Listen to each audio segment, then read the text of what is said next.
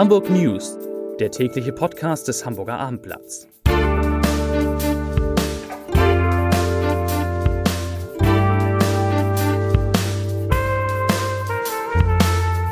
Herzlich willkommen zum letzten Podcast in dieser aufregenden Woche. Mein Name ist Lars Heider und heute sprechen wir über die Pläne für eine autofreie Hamburger Innenstadt, die immer konkreter werden. Und jetzt kommt es und jetzt auch von SPD, CDU und FDP vorangetrieben werden, zumindest im Bezirk Mitte und im Bezirk Mitte liegt ja die Innenstadt. Außerdem geht es um die traditionsreiche Reederei Hapag-Lloyd. Es geht um die neuen Kinos der Marke Astor Lounge, die extrem erfolgreich sind. Und wir müssen natürlich, das hätten wir fast vergessen, über den dritten Geburtstag unserer Elbphilharmonie sprechen. Zunächst aber, wie immer, Drei Nachrichten in aller Kürze und ganz am Ende dranbleiben. Ein super, super, super, super, super Tipp, was man an diesem Wochenende machen kann. Also kommt ganz am Ende. Aber drei Nachrichten in aller Kürze. Nachricht Nummer eins. Die Bewerbungsplattform Holiday Check kürt ja immer zu Beginn des Jahres die beliebtesten Hotels 2020. Und da gibt es eine große Überraschung, nämlich in der Kategorie Städtereisen hat ein Hotel aus Hamburg gewonnen. Und dann denkt man, welches ist es? Das Atlantik, das äh, The Fontenay. Von wegen. Es ist das Happy Mark Resort in Hamburg. Das ist auf Platz 1 bei den beliebtesten Hotels in der Kategorie Städtereisen. Dabei hat es weder Alzerblick noch eine Luxusausstattung und es liegt sogar an einer Hauptverkehrsstraße. Wow, Happy Mark Resort Hamburg. Also wenn man mal in Hamburg Urlaub machen will, mal ausprobieren. Beste, das beste Hotel der Welt in dem Bereich. Wahnsinn. Nachricht Nummer zwei. Ähm, dass das Engagement für Klimaschutz auch Konsequenzen für das persönliche Verhalten haben muss, das wird ja oft gefordert. Ich fordere es auch oft. Trotzdem ist zum Beispiel nach unserer neuen Umfrage nur eine Minderheit der Hamburger bereit, auf Flugreisen zu verzichten. Nach unserer Umfrage sind 44 Prozent der Befragten nicht bereit, auf das Fliegen zu verzichten. 35 Prozent würden Einschränkungen in Kauf nehmen, aber immerhin jeder Fünfte, nämlich 21 Prozent, gab an, generell nicht zu fliegen. Und Nachricht Nummer drei.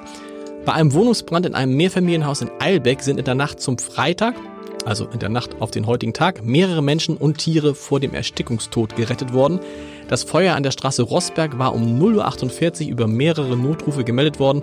Die Feuerwehr rückte mit zwei Löschzügen und insgesamt 48 Einsatzkräften an und wie gesagt, es ist zum Glück niemandem etwas passiert. Offensichtlich haben alle Rauchmelder in allen Wohnungen wie wahnsinnig gepiept. Nochmal der Hinweis, Rauchmelder sind nicht nur vorgeschrieben, sondern können auch Leben retten. So, vier Kollegen habe ich jetzt heute bei mir zu Gast. Ich fange an mit Uli Gastorf, unserem Chefreporter. Uli, autofreie Innenstadt. Wir haben gestern in diesem Podcast darüber berichtet, dass eine große Mehrheit der Hamburger für eine autofreie Innenstadt ist. Und jetzt wird es tatsächlich, zumindest nach deiner Information, auch ein bisschen konkreter. Ja, 61 Prozent hatten sich ja dafür ausgesprochen für eine autofreie Innenstadt bei unserer Forsa-Umfrage. Und jetzt ist es so, ich habe zum Beispiel mit SPD-Fraktionschef Dirk Kienscherf gesprochen und der spricht sich dafür aus, dass zumindest am Wochenende der neue Wall und das Passagenviertel, also alles, was da so rum ist, ähm, autofrei werden soll. Wow, das wäre toll. Er sagt, er will das auch für andere Bereiche der Innenstadt geprüft haben. Das ist interessant, dass die SPD das jetzt übernimmt, denn wir erinnern uns, vor ungefähr einem halben Jahr waren es Katharina Fegebank, die Spitzenkandidatin der Grünen und Agnes Tjax, der Fraktionsvorsitzende der Grünen in der Bürgerschaft, die so durch die Gegend gingen und sagten, wir könnten uns vorstellen, als Grüne die autofreie Innenstadt zu machen und damals, äh, wie sie mal in diesem Podcast gesagt haben, Angst hatten, tierisch auf den Deckel zu bekommen. Von wegen, es scheint ja auf einmal wirklich fast, ich will nicht sagen fast alle dafür zu sein, aber SPD, CDU, FDP, die bilden in, in Mitte die Koalition. Genau, das ist die Deutschlandkoalition in Mitte. Und die ähm, sind auch dafür, also auch äh, zu dem Thema neuer Wahl haben die sich geäußert, ähnlich wie Kienscherf. Die gehen aber noch einen Schritt weiter. Also der CDU-Fraktionschef Gunter Böttcher regt zum Beispiel auch an, darüber zu diskutieren, ob die Mönckebergstraße, dass die Busse da raus, sind sind sich ja auch alle einig, genau. nicht äh, zumindest teilweise zu einer großen Fußgängerzone werden könnte. Was ich sehr gut finde, weil wir haben ja in Hamburg eigentlich keine richtig große Fußgängerzone bislang. Das stimmt. Kann das der Bezirk Mitte eigentlich, wer entscheidet das am Ende? Muss es entscheiden, dass die Bezirke oder entscheidet das der Senat? Also ich würde mal sagen, es ist ja in erster Linie eine Sache der Verkehrsbehörde. Stimmt. Aber der, die Bezirksversammlung kann natürlich Beschlüsse fassen die dann sozusagen, die man an den Senat heranträgt. Und ähm, äh, der Fraktionschef der SPD in Mitte kündigt bei uns auch an, dass die Bezirksversammlung sich eben genau mit diesem Thema autofrei beschäftigen wird. Es wird kommen, Leute, es ist spannend. Uli, vielen Dank. Martin Kopp, der Hafenreporter, der Hafenreporter, Hamburgs wichtigster Hafenreporter. Ist wirklich so, Martin. Ich weiß, du bist bescheiden, aber es muss, es muss raus ist da Hapag-Lloyd, die traditionsreiche ähm, Reederei. Da gibt's Neuigkeiten. Habe ich das richtig gekriegt? Die wollen Schiffe kaufen? Neue Schiffe kaufen? Ja, so ganz konkret hat Habe Jansen das noch nicht äh, rausgelassen. Das ist der Vorstandsvorsitzende von Hapag? Also er redet immer noch sehr viel im Konjunktiv. Okay. Aber er hat schon gesagt, wir haben unser letztes Schiff im Jahr 2015 bestellt. Es ist 2017 abgeliefert worden. Und irgendwann äh, wird der, werden ja die älteren Schiffe der Flotte auch abgängig und da muss man sich was Neues überlegen. Und er hat gesagt, wenn, dann müssten wir Ende dieses Jahres, äh, spätestens Anfang kommenden Jahres bestellen, wenn wir 2022 oder 23 neue Schiffe haben wollen. Das ist ja interessant für jemanden wie mich, der mal einen Schiffsfonds gekauft hat, ähm, der sich, sagen wir mal, so mittelgut entwickelt hat, um nicht zu sagen, der nichts mehr wert ist. Ist jetzt die große Schiffskrise dann, ist das jetzt das Ende der Schiffskrise tatsächlich in Sicht? Nein, danke. Er hat also leider nicht. Leider nicht. Äh, Da kann ich, äh, also äh, das hat damit nichts zu tun. Okay. Also es geht nicht darum, dass er jetzt meint, wir müssen zusätzlich Tonnage aufbauen, Okay. weil die Kapazitäten so so steigen werden oder sagen wir mal so, weil der Handel, der Seehandel so extrem steigt, sondern tatsächlich es geht darum, alte, ältere abgängige Schiffe zu ersetzen. Aber ähm, so ein bisschen ist das aber dennoch nicht von der Hand zu weisen, was, was du sagst, denn er könnte ja auch dann kleine Schiffe bestellen. Oder gar mittlere. keine und runterfahren. Und genau. er, er, er will aber nun gerade in der größten Klasse, also der Riesenfrachter, diejenigen, das sind die, die 23.000 äh, Standardcontainer tragen können. Das ist das größte, was bisher auf dem Weltmeer fährt. Da will er investieren. Und er hat sogar gesagt, es geht nicht um ein Schiff, sondern sie haben bisher sechs durch die Fusion mit der United Arab Shipping Company, also durch diese arabische Reederei, die sie übernommen haben. Es sind sechs dieser Riesenfrachter in, ihren, in ihre Flotte gekommen und sie wollen sie verdoppeln. Also sie brauchen zwölf, hat er gesagt, im Grunde genommen. Wie finanziert man das mit neuen? Das finanziert man entweder durch Kapitalerhöhung, da ist aber nichts geplant, wird wahrscheinlich kreditiert. Da brauchst du ein bisschen Kleingeld. So ein Schiff kostet 150 bis 160 Millionen Dollar, umgerechnet bis zu 144 Millionen Euro.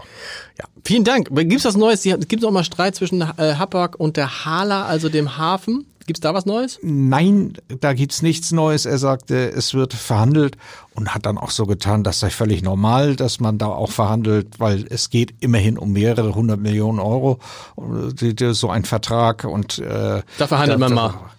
Da mu- muss man mal ein bisschen Ruhe bewahren. Martin, vielen Dank. Volker Meesters, da dein Kollege aus der Wirtschaftsredaktion. Es geht um die Astor Lounge. Astor Lounge, für die, die es nicht kennen, ist ein Kino in der Hafen City. Richtig? Es ist ein Unter äh, anderem, also Kino in der Hafen City. City. vor allem ist es aber äh, ein Premium-Kino, kann man sagen. Das äh, Breite ja, sich Sitze. doch ein bisschen unterscheidet von, ja, von, sagen wir mal, einem Cinemax. Beste breite Sitze, Bestellung am Tisch, glaube Bedienung am Tisch und ist so, es, ne? Ja, genau. Und äh, ist er, wann ist es eigentlich eröffnet worden? Das ist das, die Astor Lounge, äh, das war die Das erste. ist Ende 2018 äh, eröffnet worden. Ich meine Ende November. Und das, das Interessante ist, eröffnet oder Gründer dieser, dieser Astor Lounge, das ja inzwischen eine kleine Kette ist, richtig? Wie viel haben die? Es ist eine kleine Kette, äh, die dem Hamburger Kinounternehmer Flebbe gehört. Der hat insgesamt jetzt äh, zehn Kinos und äh, davon acht dieser Astor-Reihe. Und das war ja vor langer, langer, langer Zeit, da war ich noch sehr jung, war das der Gründer des, vom Cinemax. Der hat die Cinemax, Ja, genau. also einmal Der die Riesenkinos gegründet und jetzt gründet er die kleineren Kinos, weil er glaubt, die Leute wollen sich wohlfühlen, die wollen mehr Service haben, ein bisschen mehr Luxus, wenn sie einen Film gucken. Ja, man muss ja sehen, es gibt die neue Konkurrenz durch Streamingdienste wie Netflix und äh, da muss man sich was einfallen lassen. Aber offensichtlich ist es so, dass das Kino auch ganz allgemein äh, unter dieser neuen Konkurrenz nicht wirklich äh, allzu sehr leidet. Wie, wie waren denn so die Besucherzahlen im ersten Jahr? Hat er dazu was gesagt? Dazu hat er was gesagt. Äh, Er hatte, sagt er jedenfalls, mit 150.000 gerechnet und geworden sind es mehr als 200.000. Also, können wir mal kurz ausrechnen, ganz schön viel mehr. Kann ich gerade. 20 Prozent mehr. Stimmt das? Und es seien einige Wochenenden komplett ausgebucht gewesen. Hat, plant er neue Astor Lounges in Hamburg? Also in Hamburg denke ich mal auf absehbare Zeit nicht? nicht? aber es ist schon so die Rede von vielleicht zwei oder so neuen Projekten äh, für die nächste Zeit, wobei er da leider nicht, nicht konkret geworden ist. Vielen Dank, Ast. Aber es ist funktioniert. Habe ich etwas vergessen? Du hast noch so kurz geatmet? Nein, nichts vergessen. Wir kommen von, es ist- sehr gut aufgebaut, glaube ich, heute, weil es ist ja, Kino ist ja auch Kultur. Schon bin ich im Spiel. Schon Joachim Mischke ist da, unserer ach, unsere Elbphilharmonie, wie, wie nennt man dich eigentlich? Elbphilharmonie, weiß nicht, du bist eigentlich die Elbphilharmonie. Du bist, Das ist nett, dass du das so sagst. jedes Mal frage ich dich, wie viele Konzerte hast du jetzt im großen Saal gesehen? Hast du noch einen Überblick? Jedes Mal weiß ich es nicht. Ich schätze irgendwas zwischen 200 und 300. 200 und 300, Wahnsinn. Und wir hätten fast den Geburtstag der Elbphilharmonie vergessen. Ich Hatte, Nein. du nicht. Ich nicht. Ich habe ihn Zehen tätowiert. El 11. Januar 2017. Genau. Das heißt, die Elbphilharmonie ist, ist heute der 11. Ähm, wenn du den Podcast morgen hörst, dann ja. Also morgen hat die Elbphilharmonie Genau. Geburtstag. Sehr lustig. Morgen wird die Elbphilharmonie drei Jahre alt. Gibt es da sowas wie eine Feier? Nö. Nö.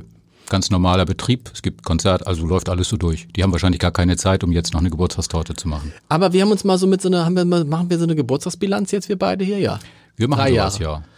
Und die fällt natürlich phänomenal aus, ne? Die fällt, ja, ja gut, sie fällt, wenn man möchte, sie, wir sind jetzt von den 100 Prozent weg, das würde ich aber nicht als Nee. Drama bezeichnen, Nein. sondern es ist jetzt, ähm, ich habe mal nachgerechnet, ist ein bisschen wie Opa erzählt vom Krieg, aber drei Jahre sind eigentlich die drei Jahre, die es damals nur gebraucht hat, von Grundsteinlegung bis Richtfest. Wir haben also noch nicht allzu viel auf der Uhr, was Mhm. das angeht an Spielbetrieb, aber nichtsdestotrotz fängt jetzt vorhergesagt auch früher schon die Phase an, wo der erste Hype und der erste Wahnsinn ein bisschen nachlässt und dann der zweite, die zweite Wahnsinnsrunde einsetzt. Also es ist eine Normalität da, aber die auf einem extrem hohen Niveau natürlich verglichen mit anderen Häusern, anderen Städten. Wenn wir, du kennst dich aus, wenn wir in drei Jahren hier sitzen, wie wird's dann sein? Wenn, wird dann noch immer, wird man dann noch mal sagen, äh, 95, 98 Prozent Auslastung, immer noch der Wahnsinn? Das glaube ich schon, ja. Ja?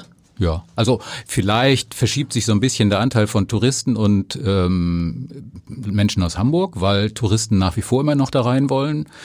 Äh, aber ich würde jetzt nicht behaupten wollen, dass wir in drei Jahren uns Sorgen machen müssen, von wegen um Himmels Willen, da geht keiner mehr hin. Ganz im Gegenteil. Also die Idealvorstellung ist ja, dass dann einfach wieder anzieht äh, die, die Besucherzahl durch die Attraktivität des Programms und durch ähm, das, was da passiert und nicht nur dadurch, dass man da Fotos machen kann. Wenn ich die schon mal hier habe, was sind denn so jetzt im ersten Halbjahr so, so Konzerte, wo du sagst, da, man kriegt ja für fast alles noch Karten? Habe ich für fast, Na nicht? ja, na ja, Für- na ja. Auch nicht mehr, aber was sind so, wo du sagst, da, das muss man sich, das muss man sich, du hast mir schon mehrfach so gute Tipps gegeben von Leuten, die ich gar nicht kannte, wo ich dachte, wow, das Mhm. war super. Also klar, ähm, könntest jetzt auch die ganz großen Namen äh, nennen, die jeder kennt, aber da weiß ja jeder. Aber so, so Geheimtipps, wo du sagst, das müsst ihr euch mal angucken, das ist gut. Gibt's da was? In der nächsten Zeit. Ich würde sagen, ein Geheimtipp ist der Pianist Marc-André Hamelin im kleinen Saal, ein Kanadier, der weltweit abräumt, aber eben völlig unspektakulär ist, Okay. spielt wahnsinnig schweres Programm, als ob das nichts wäre, Und warum spielt er dann im kleinen Saal? weil äh, der Veranstalter da wahrscheinlich nur einen Termin bekommen hat. Okay. Er hat also ein sehr spezielles, sehr virtuoses Programm. Ich finde interessant, äh, die Beethoven-Akademie von äh, François Xavier Roth mit Beethoven und zeitgenössischer Musik. Ach Gott, es kommt so viel. Es kommt San Francisco mit, mit äh, Trifonov. Ähm, es gibt den Messiaen mit Nagano, die große Oper. Also frag mich was Einfacheres als nach einem Tipp. Wie ist es für dich eigentlich, macht es für dich einen Unterschied, im großen Saal oder im kleinen Saal zu sein? Ja, Schon. ja. Weil Also- für mich ist es, für mich ist es ein Gigantenunterschied. Ich bin im kleinen Saal, finde ich, da denke ich so, gut, da kann ich auch, da bin ich lieber in der Leishalle. Ich sag's, wie es ist. Ja, das ist ja dein freies Ja. Recht. Aber nein, es sind zwei unterschiedliche, die haben ganz unterschiedliche Charaktere, die Räume. Da passieren unterschiedliche Dinge. Der Klangcharakter ist ein anderer, aber ich würde jetzt nicht mich äh, für einen entscheiden und sagen, der ist mir lieber als der andere, sondern das ist wie mit Kindern. Alle toll. Aber ich finde, im großen Saal kommt zu dem musikalischen Genuss noch dieses, dieses, dieser Raumgenuss. Man kann so die Leute sich alle angucken. Ich bin die Hälfte der Zeit eigentlich mit beschäftigt, mir die anderen Leute anzugucken, was ja im kleinen Saal nicht geht, weil du ja so klassenraummäßig da so hintereinander sitzt. Ja, da musst du ein bisschen mehr aufpassen vielleicht. Lieber Junge, vielen Dank. Es, ist natürlich, es gibt natürlich wie immer, wie immer den Leserbrief des Tages. Und äh, da geht es um ein Thema, was unsere Leser und Hörer unfassbar umtreibt. Nächste Woche ist ja die Beerdigung äh, von Jan Vetter, genauer gesagt am 14. Das wird, glaube ich, ein Ausnahmezustand in Hamburg. Und Heinz Kopmann schreibt zu der Diskussion, ob Jan Vetter denn ein, nach, ob, ob, ob nach Jan Vetter ein Platz benannt werden sollte, schreibt er, Jan Vetter hätte es verdient. Der Jan Vetter Platz ist eine prickelnde Idee. Wie wäre es denn mit dem Jan Vetter Platz vor dem Großstadtrevier Davidwache?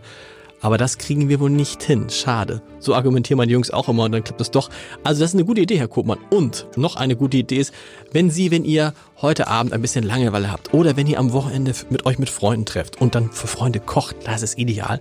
Heute gibt es, heute Abend gibt es eine neue Folge meines Lieblingspodcastes und das liegt nicht nur daran, dass ich da mitspiele, meines Lieblingspodcastes Vier Flaschen. Unser Wein, unser Wein-Podcast, wo ich zusammen mit drei Kollegen vier Flaschen Wein trinke und wir reden dann auch darüber. Und in diesem, in diesem Podcast, wirklich kann ich nur empfehlen, geht es um die großen Gewächse, also um die Champions League der Weine und äh, warum man vor allen Dingen große Gewächse trinken sollte. Wir empfehlen ein großes Gewächs für 26 Euro. Das ist ideal. Und man erfährt auch, warum große Gewächse immer erst nach dem 1. September getrunken werden dürfen. Viel Spaß! www.abendblatt.de slash podcast. Bis Montag. Tschüss!